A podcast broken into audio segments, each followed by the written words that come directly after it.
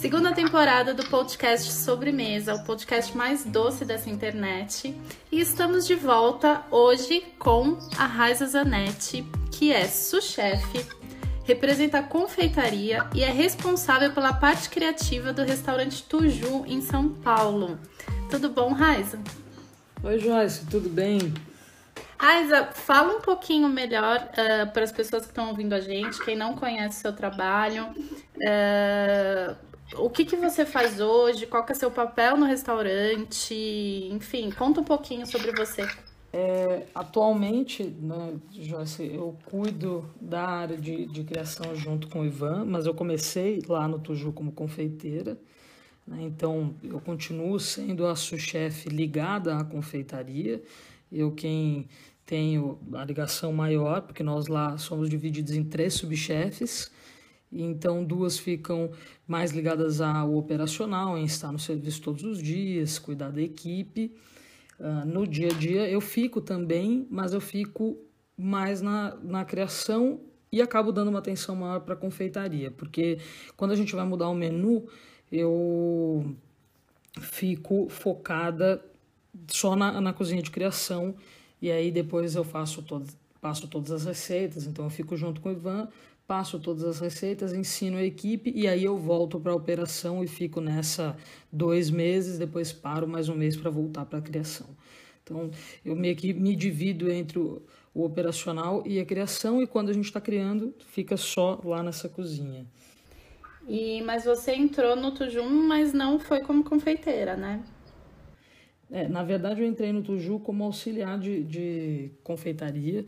Então foi engraçado porque eu já era cozinheira há muito tempo, em outros restaurantes, inclusive eu chefiava uma cozinha na época, trabalhava com a Elo Bacelar antes de entrar no Tuju, lá no lado da venda.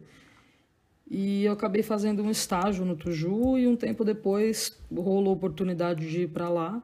E a, a, vaga que tinha era auxiliar de confeitaria. Eu falei, nossa, gente, mas confeitaria eu tenho conhecimento muito vago. Nunca me imaginei confeiteira, né? Até porque aquela velha coisa assim, ah, confeitaria é chato, confeitaria sempre fica, né, para quem não sabe nada de cozinha, então eu tinha um interesse, mas muito de longe. E aí fui, falei, ah, quer saber? A confeitaria do Tujo é bem complexa, vou começar lá. Depois eu mudo de praça. E no fim eu fui me apaixonando, fui gostando, acabei virando chefe da confeitaria. e hoje eu tenho esse carinho gigante pela confeitaria, a praça que eu acabo que é a que eu mais gosto, assim, que eu mais me identifico. Engraçado que é, há um tempo atrás, alguns dias atrás, eu entrevistei a Natália Gonçalves do restaurante Charco, a Nath, e ela também falou um pouco disso, que ela nunca se imaginou confeiteira, mas que de repente ela caiu na confeitaria e eu percebo que até dentro dos próprios confeiteiros a gente tem esse. Como eu posso dizer? É, não é aversão, mas vamos usar essa palavra, já que as outras estão me escapando. Essa aversão um pouco com a confeitaria, esse preconceito. Tipo, ah, confeiteiro, sei lá, é fazer uma comparação bem esdrúxula é o que acontece muito na medicina, né? Que tem o enfermeiro e o médico. Então, vamos colocar que o confeiteiro seria o enfermeiro e o chefe seria o médico. E todo mundo fala que o enfermeiro, de maneira extremamente errada, todos os enfermeiros do mundo são maravilhosos, ainda mais no momento que a gente está vivendo, mas falam que os enfermeiros são os médicos que não, enfim, não conseguiram ser médicos, né? Por que, que será que no meio gastronômico a gente tem isso com a confeitaria, dela ser algo menor assim. É engraçado porque eu demorei muito tempo para saber, assim, para eu poder, porque eu parei para perceber depois que eu já estava trabalhando na confeitaria, então demorei muito tempo para entender que na França, por exemplo, a confeitaria é enaltecida, né? ela não é como aqui. Ou em, alguns outros países também, né? Porque tem colegas que trabalham em alguns outros lugares e falam também que o confeiteiro é sempre deixado de lado, né?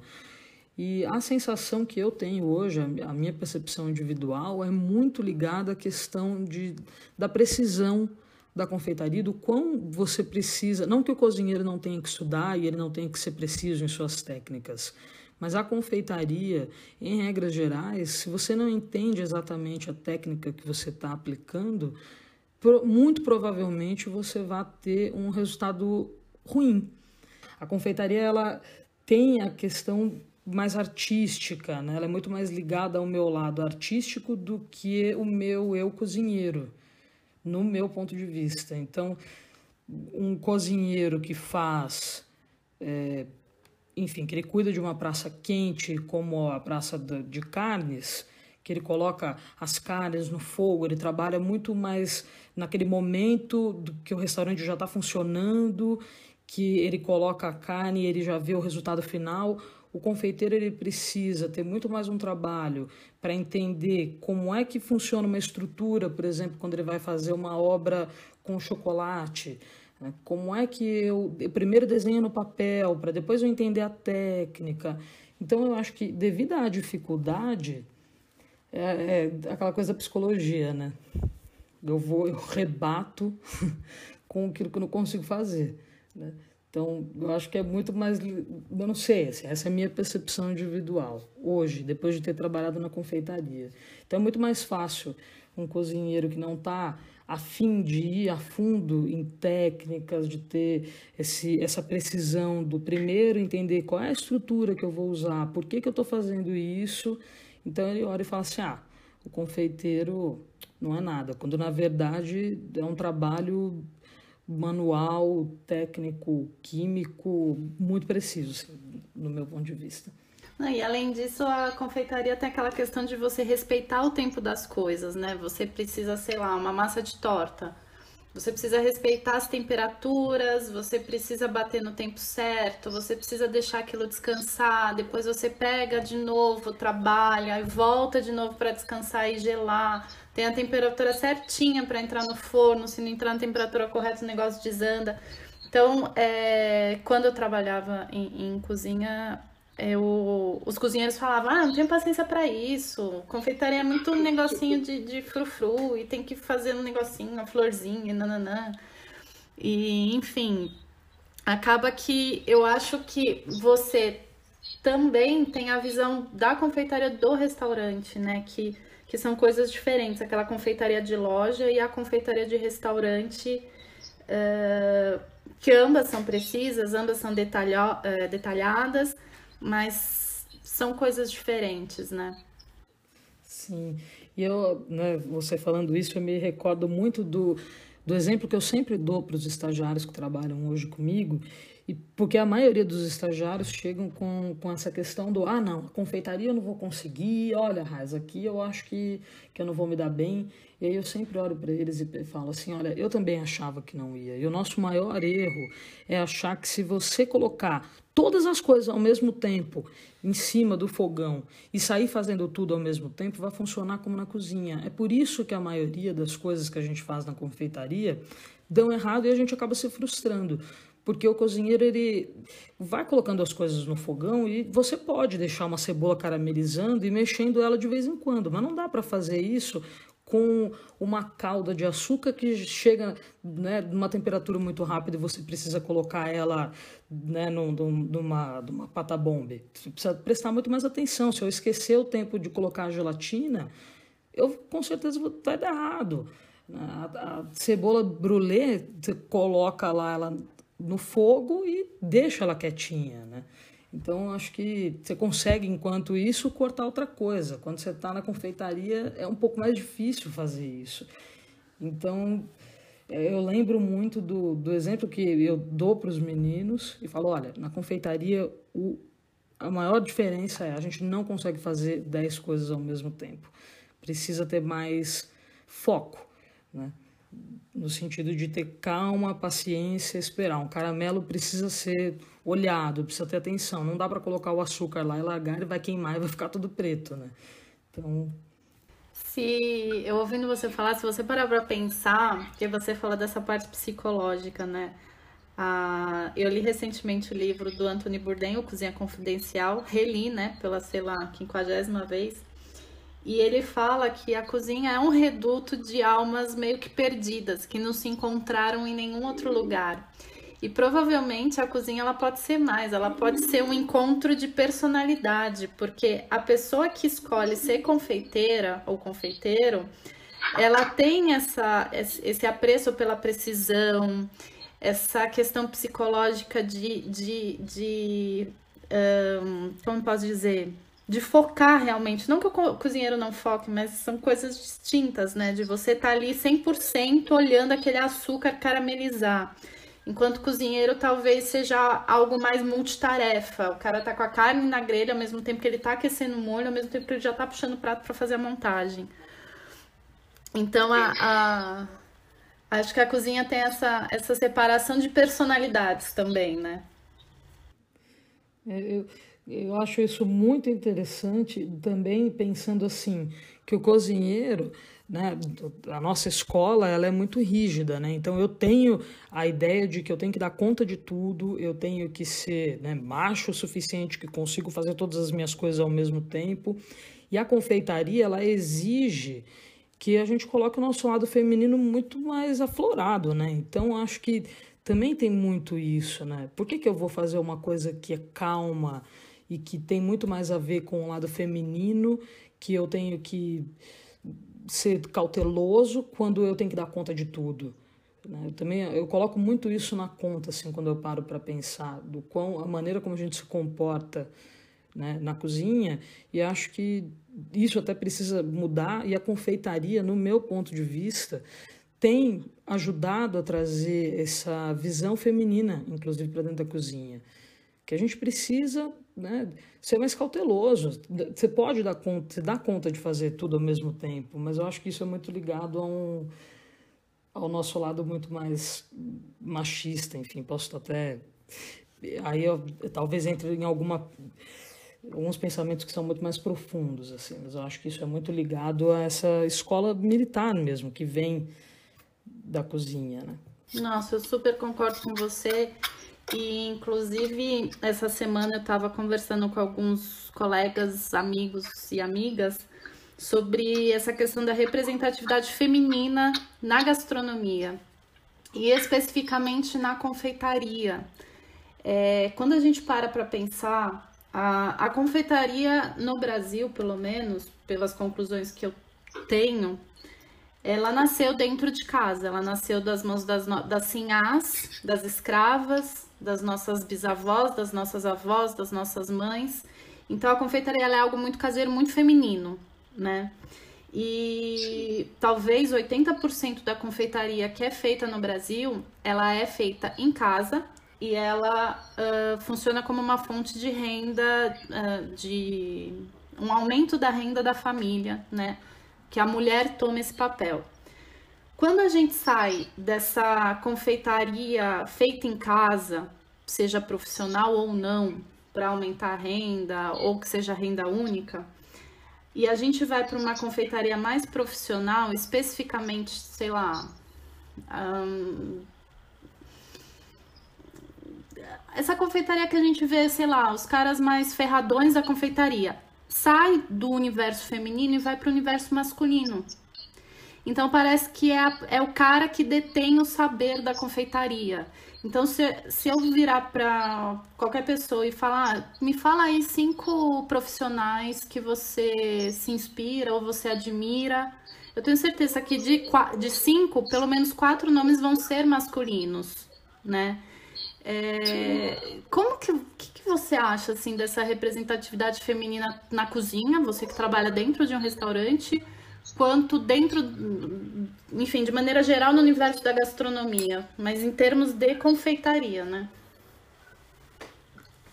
Que complexo, hein, minha filha? Essa pergunta aqui foi. Estamos tendo um Essa... momento terapia aqui, não é nem um bate-papo, é uma terapia. Essa tá indo assim, né, no mais profundo. É, agora, até é, é difícil, mas é importante a gente dialogar sobre isso, né? Porque, bom, quando eu comecei, é engraçado porque as coisas mudaram muito rápido, né? Acho que, enfim, não comecei faz muito tempo, mas já vão fazer 12 anos e eu sinto uma diferença brutal de quando eu comecei para agora, assim. E, mas uma diferença muito saudável até. Eu acho que a gente encontra hoje na, na cozinha muito mais oportunidade para as mulheres, mas ainda assim, né, quando você fala sobre referência, são sempre nomes masculinos. Né? Então, sei lá, na confeitaria, na França, para você ser um, um MOF, você ser importante, para você ter nomes importantes, você começa a procurar, é uma mulher a cada mil homens, assim, é muito né, eu mesma, assim, eu conheço pouquíssimas mulheres, assim, que eu posso falar que eu tenho como referência e até pensando, assim, agora né, na quarentena eu tenho pensado, visto muito meus livros, procurado as referências que eu tenho, eu não me recordo, né, exceto o teu livro, do, da confeitaria, o de, seu livro de... Ó, me enrolei, o teu livro da Química dos Bolos, é, eu não me recordo qual livro que eu tenho que seja escrito por mulher, de fato, sobre técnica de cozinha. Né? Então, e, e, menos ainda de técnica de confeitaria. São sempre referências masculinas. Então, a impressão que eu tenho é: ah, eu, quanto mulher, posso ocupar espaços dentro de restaurante sempre que são espaços com menos visibilidade. E quando é a pessoa que tem a né? O conhecimento, que é a pessoa que, que, que representa o ambiente, normalmente são homens. O que não acontece hoje comigo no lugar onde eu trabalho.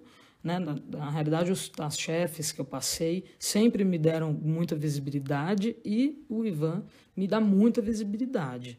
Então, e, e, as outras chefes que trabalham comigo também são mulheres, e a maioria hoje da equipe são mulheres. Eu acho que o Ivan tem uma visão do quão é importante e ele passa isso para o Tuju. Então hoje eu trabalho num ambiente onde a gente busca respeitar a diversidade e isso não quer dizer que assim, ah, não trabalha homem, muito pelo contrário, né?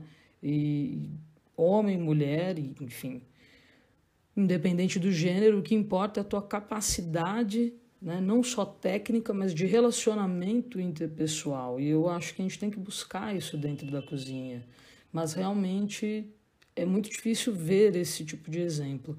A gente sempre brinca que a gente trabalha numa bolha. Né? Se você parar para olhar a lista dos restaurantes em São Paulo mesmo, né? das confeita confeiteiros em São Paulo também, a maioria são homens. E aí você vê que às vezes algumas mulheres pedem espaço para outros homens quando quem entende um pouco mais começa a ver, poxa, mas tecnicamente talvez a mulher façam muito mais do que o homem, mas a força masculina, é, acho que né, isso é historicamente a gente consegue explicar isso, né?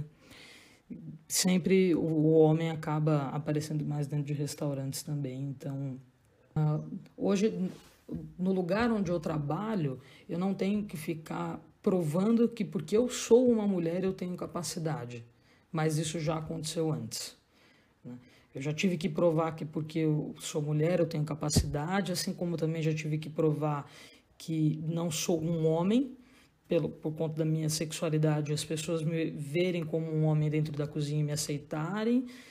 Então, você começa a pensar assim, ah, realmente, até que ponto, por que que quando uma mulher acaba aparecendo mais, ela sempre tem um jeito mais masculino? Né? Isso eu acho que também acaba acontecendo muito. Assim, quando a gente olha os exemplos de, de nomes importantes na gastronomia né, femininos, acabam sendo exemplos que têm um jeito um pouco mais masculino. Né? E aí é aquela velha coisa, o homem acaba sempre aparecendo mais. Você falando isso, eu lembro, uh, eu comecei minha, minha profissão como cozinheira, né? É... Enfim, eu acho que a confeitaria sempre esteve no meu coração, sempre esteve, enfim, na minha história. Mas eu comecei como cozinheira porque eu, enfim, eu achava que a cozinha ela ia me tornar mais capaz, que eu ia conseguir provar para os outros que eu ia ser mais capaz, que eu podia, assim, enfim, essas coisas que a gente acaba fazendo na vida para aprender. E eu lembro que a época que eu era cozinheira, eu, também era largadona. Eu falava, ah, gente, eu não gosto de calça jeans justa. de ficar usando maquiagem. Eu sou cozinheira, eu sou assim mesmo. Então eu acho que a gente acaba entrando neste papel de preciso me igualar a um homem para eu conseguir o meu espaço, né? E eu também demorei muito tempo para falar, não, não preciso ser assim. Eu consigo ser feminina, eu consigo ser mulher, eu consigo, enfim, ser qualquer coisa que eu queira ser, mas mostrar o meu valor e a minha capacidade. É, achei isso realmente, eu acho que, que é um erro que a gente comete, acho que todo mundo deve ter cometido, mas a gente aprende.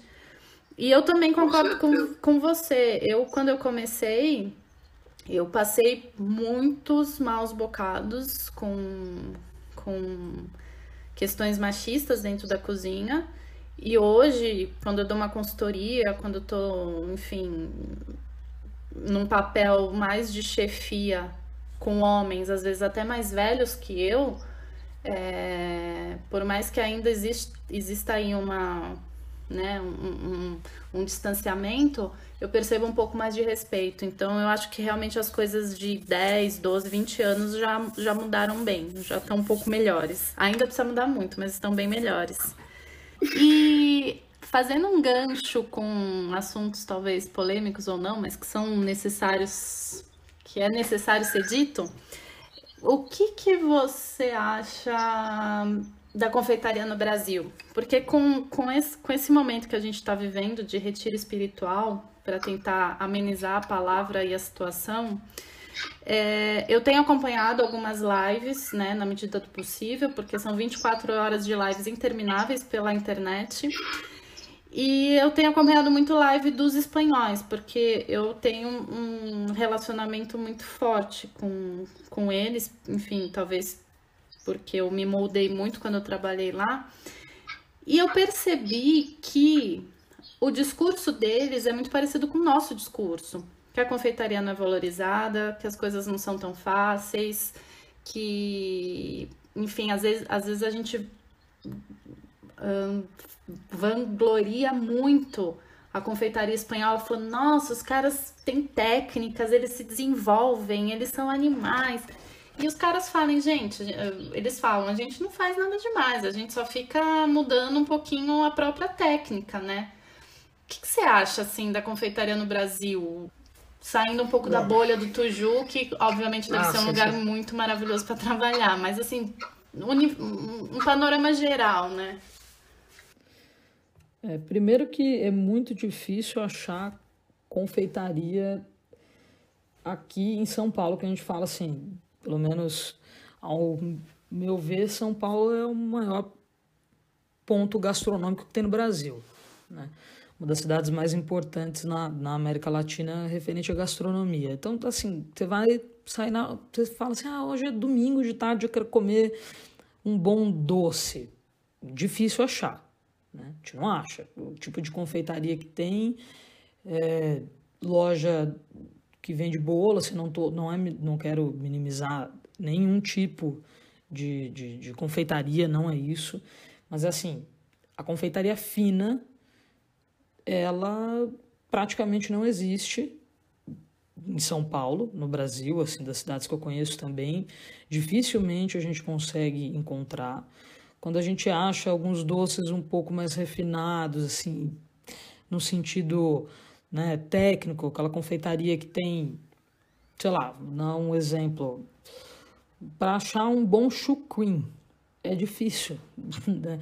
Então eu fico pensando, o problema é que a gente está tendo uma dificuldade em nos comunicar com o nosso cliente ou o nosso cliente ainda não entende o que é uma boa confeitaria. Né? No geral, as pessoas preferem ir à padaria e comprar um bolo de massa pré-pronta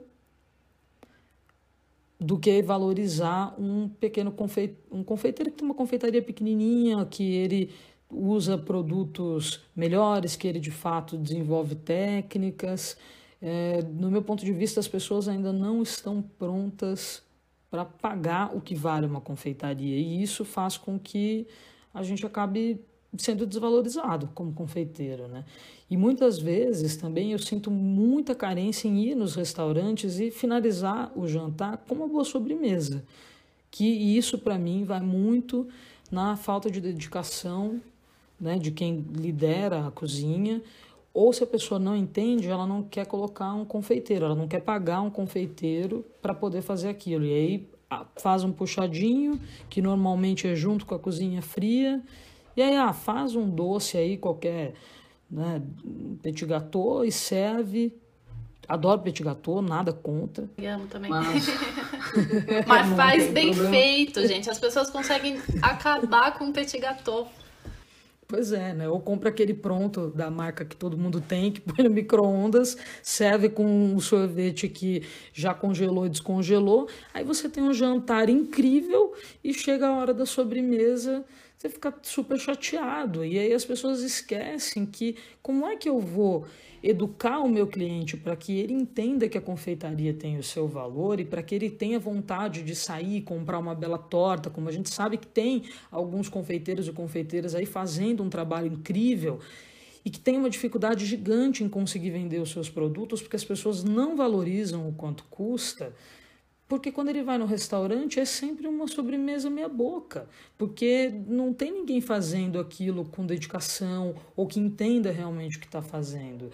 Então acho que a gente tem, deu muitos passos à frente. As pessoas agora é, tem alguns programas de televisão, no meu ponto de vista, que ajudaram muito, não só a parte da cozinha quente, da gastronomia, mas a confeitaria, e isso é incrível, mas ao mesmo tempo as pessoas ainda estão muito longe dessa realidade do eu vou gastar com um doce. Né? Eu vou à padaria, eu compro uma torta de morango, uma de limão, que são com massas pré-prontas, feita com, com gorduras que não são. Né? Isso eu estou falando palativamente, não é bom, não é gostoso, não é saboroso. E não tenho coragem procurar uma boa confeitaria, assim como eu conheço confeiteiros que já tiveram que fechar as portas porque não tinham público. Então, eu acho que a gente ainda está muito atrás e se eu pudesse fazer né, um apelo às pessoas da área, é, vamos dentro dos restaurantes, que é onde a gente talvez tenha a oportunidade de educar, e até as padarias, né? Educar o nosso cliente a comer um doce mais saboroso, para que ele entenda que a sobremesa tem o seu valor e que é legal você falar assim, poxa, eu vou sair para comer um bom doce e, enfim, gastar dinheiro com ele como eu gastaria com um bom drink. É, exatamente. Exatamente. Eu acho que, inclusive, esse foi um dos objetivos da experiência sobremesa que você participou com a gente ano passado, que era poder legal. poder falar, ó, oh, pessoal, um doce bem feito, é, com um profissional ultra capacitado por trás dele, que pensa. É, talvez o nosso público do experiência tenha sido 100% confeiteiros, então foram confeiteiros servindo confeiteiros, mas a gente ainda chega lá no público no público mais leigo para para mostrar, né, isso para eles. Eu acho que tudo é uma questão cultural, é, a confeitaria ela é algo relativamente novo e ainda mais no Brasil, né? Ah, quando eu comecei na profissão, a gente não tinha calibô no Brasil, por exemplo. A gente não tinha, enfim, creme de leite fresco era um, nossa, era que nem caçar agulha no palheiro. É, eu lembro que as confeitarias que eu trabalhei, a gente se virava nos 30 para conseguir fazer alguns doces. Então a gente tem evoluído, precisa evoluir muito mais, mas eu acho que, não sei, de uns cinco anos para cá eu tenho visto os profissionais se dedicando mais, estudando mais, refletindo mais. Então, eu acho que a gente tem que ser, tem que resistir, né? A confeitaria ela é quase um, uma, uma luta por resistência em se manter Inclusive, estava conversando com a Juliana Bianchi, que é a jornalista de sobremesa, que a gente estava tá escrevendo uma matéria sobre a dificuldade em se ter uma loja, uma confeitaria no Brasil. Por que, que existe essa dificuldade, né? Por que, que pessoas tão capacitadas como, por exemplo, a Marília Zimberstein, que acabou de fechar sua loja, por que ela, que é mega ultra capacitada, tem um produto sensacional, não, não consegue também manter as portas abertas? Isso realmente é uma questão bem forte. É, eu acho que também a indústria dificulta muito, né? No geral, achar é, equipamento, utensílio, né? insumos de confeitaria é muito difícil. Toda vez que você vai procurar, por exemplo, não sei, assim, eu estou em Osasco esses dias, eu queria fazer doce com creme de leite fresco, não acha, não tem. Então, assim, eu tenho que, eu tenho que, eu tenho que ir para outra cidade para conseguir achar um ingrediente que deveria ser básico. Né? E não é. Então, realmente, as pessoas não têm nem a cultura de usar. Então, se eu não, não sei nem o que é, não conheço, eu não dou valor para aquilo. Ah, então, acho que a indústria também precisa ajudar. Né? Não sei como exatamente, mas talvez a indústria, se ela tivesse muito mais próxima ao confeiteiro, talvez ela, ela, ela pudesse ajudar mais. E eu acho que é isso, assim, a gente tem que fazer o nosso trabalho de formiguinha em tentar mostrar, né, para o nosso cliente, para as pessoas, olha, a confeitaria é muito mais do que a gente pensa. Né? E valorizar também as coisas que nós temos aqui. Eu acho que é super importante e é incrível os doces de compota, todos que a gente tem aqui, a maneira como, né, principalmente no Nordeste, as pessoas usam açúcar, no interior, né, Minas, no interior de São Paulo, enfim, acho que, no geral, no interior de todas as capitais.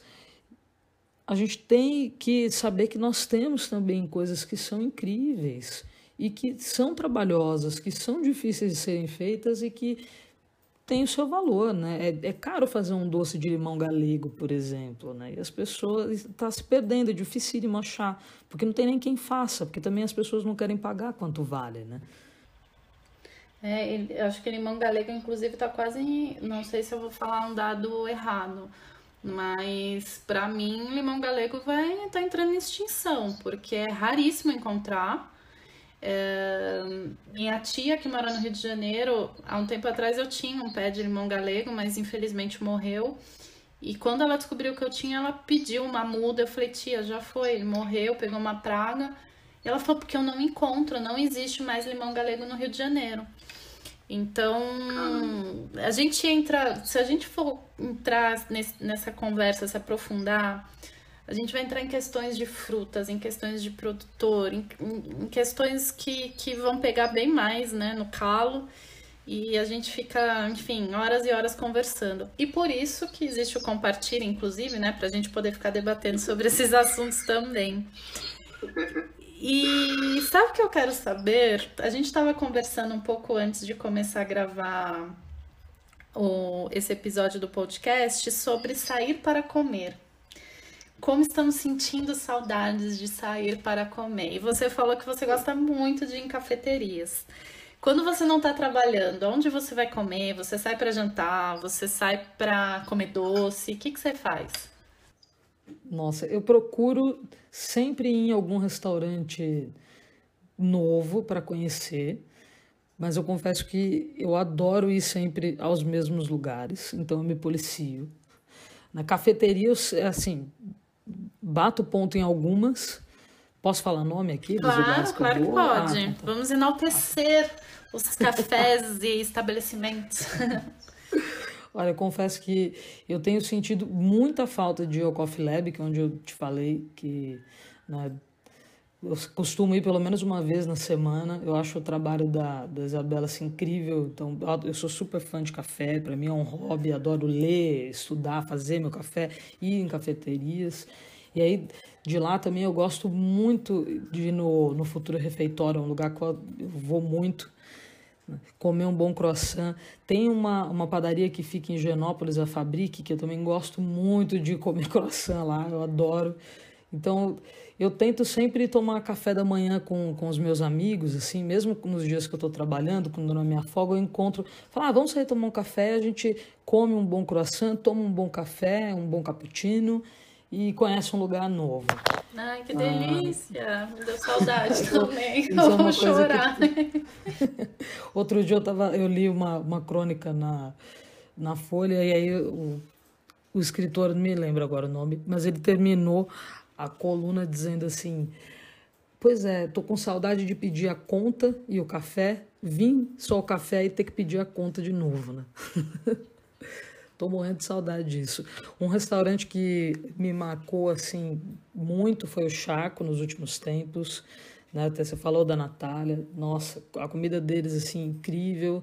Eu até queria muito ir de novo. Aí aconteceu tudo isso. Então assim, confesso que se tem um restaurante que quando a gente abrir, eu falo, quero muito ir comer de novo a comida assim logo, é lá. Olha, a gente precisa fazer uma experiência sobremesa de novo com Natália, que inclusive ia ficar ano, mas agora não sei nem o que vai acontecer, mas já está marcado, né? É, a gente tem que confiar que vai dar certo, né? Que a gente vai voltar e a gente vai conseguir. É, e ah, nos restaurantes, assim, em geral, eu sempre... Eu tenho ido muito em, em restaurantes já de comida de zacaiá, né? Eu tem um lugar que eu adoro, que é de comida taiwanesa, que é o Mapu, que fica na Vila Mariana. E, enfim, eu sou muito amiga dos meninos que são chefes lá, e o Caio, ele é de descendência japonesa, então ele me apresenta um monte de restaurantes pequenininhos que tem na Liberdade, gosto muito, assim, tem alguns que eu não me lembro o nome, eu sou péssima com... Né, tem muito restaurante chinês também, eu sou péssima com esses nomes, mas depois se quiser te passo. Mas, assim, é, eu acho que é incrível ir à liberdade, passear, assim, e, e, se dar a oportunidade de entrar nos lugares e comer. Né? Ali na... O, o agora me esqueci o nome, Joyce, acho que você... O coreano que tem ali na, na Barra Funda. Ô, gente, o Comá. O Comá. Adoro ir no Comá, acho a comida do Comá incrível, é muito bom.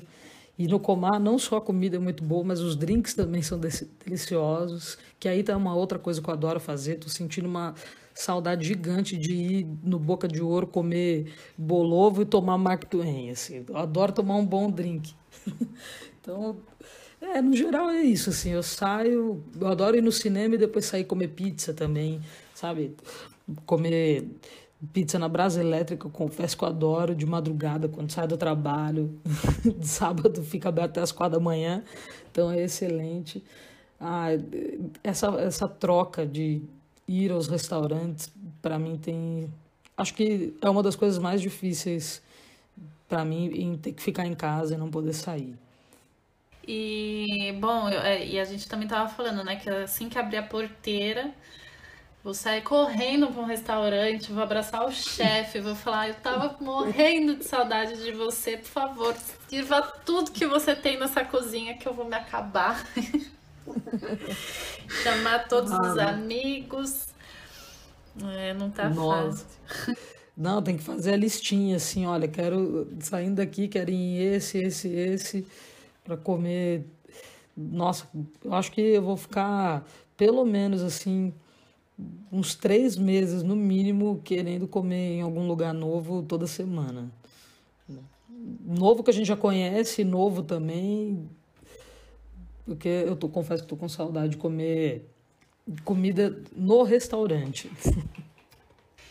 E Raiza, você também está com um projeto novo que chama Zanete Cozinha no YouTube a primeira receita que foi de cookie. Eu queria que você falasse um pouquinho sobre, sobre essa ideia, esse lançamento da, da Raiza na, no YouTube. na verdade foi né, uma, uma brincadeira, assim, eu tenho um primo que faz edição de vídeo e ele e minha prima sempre insistindo, Raiza, vamos fazer um vídeo, vamos gravar, você fala bem. Bom, Tá bom, vamos tentar. No fim, rolou, ficou um vídeo muito legal. Aí eu quero fazer outros em breve. E foi muito divertido, assim, falar de um jeito simples para fazer as receitas. Eu acho que muitas vezes a gente acaba, né, a pessoa que não é cozinheira profissional, ela pensa assim: ah, não, eu não vou conseguir fazer essa receita porque é muito difícil, tem muito passo a passo. Então, eu vejo o YouTube como uma maneira de ajudar as pessoas que querem aprender a cozinhar de um jeito descomplicado. né, mostrar que é possível você fazer uma receita com qualidade de um jeito simples. Então, é, é essa a ideia principal, assim, que uma brincadeira divertida e fazer com que as pessoas cozinhem mais, façam mais coisas em casa. Então, aqui eu vou deixar o meu convite para a gente gravar juntas alguma coisa para o canal de sobremesa. Fazer uma Olha, receita a quatro mãos. Logo que tudo isso passar, então você já está convidada. Quando tudo isso passar, você fala, já vão gravar. Aí a gente vai gravar. E, Combinado.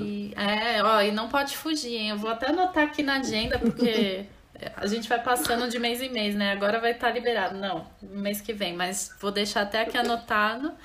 E, Raiza, obrigada por esse bate-papo. Eu adoro ouvir você falar, é muito que sua amiga falou, você fala muito bem, você fala com profundidade, é, tem um papo super gostoso.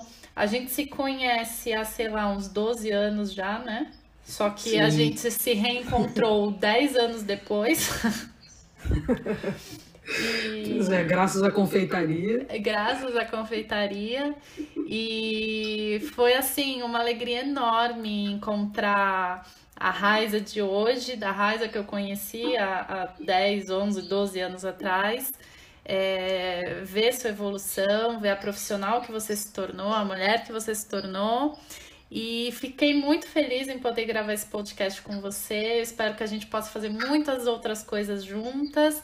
Temos aí projetos, né, juntas, tem, enfim, tem, vai ter compartilha, tem experiência sobremesa, tem, enfim, muitas coisas para a gente poder compartilhar a confeitaria, a cozinha, a amizade, tudo que tem de bom na vida.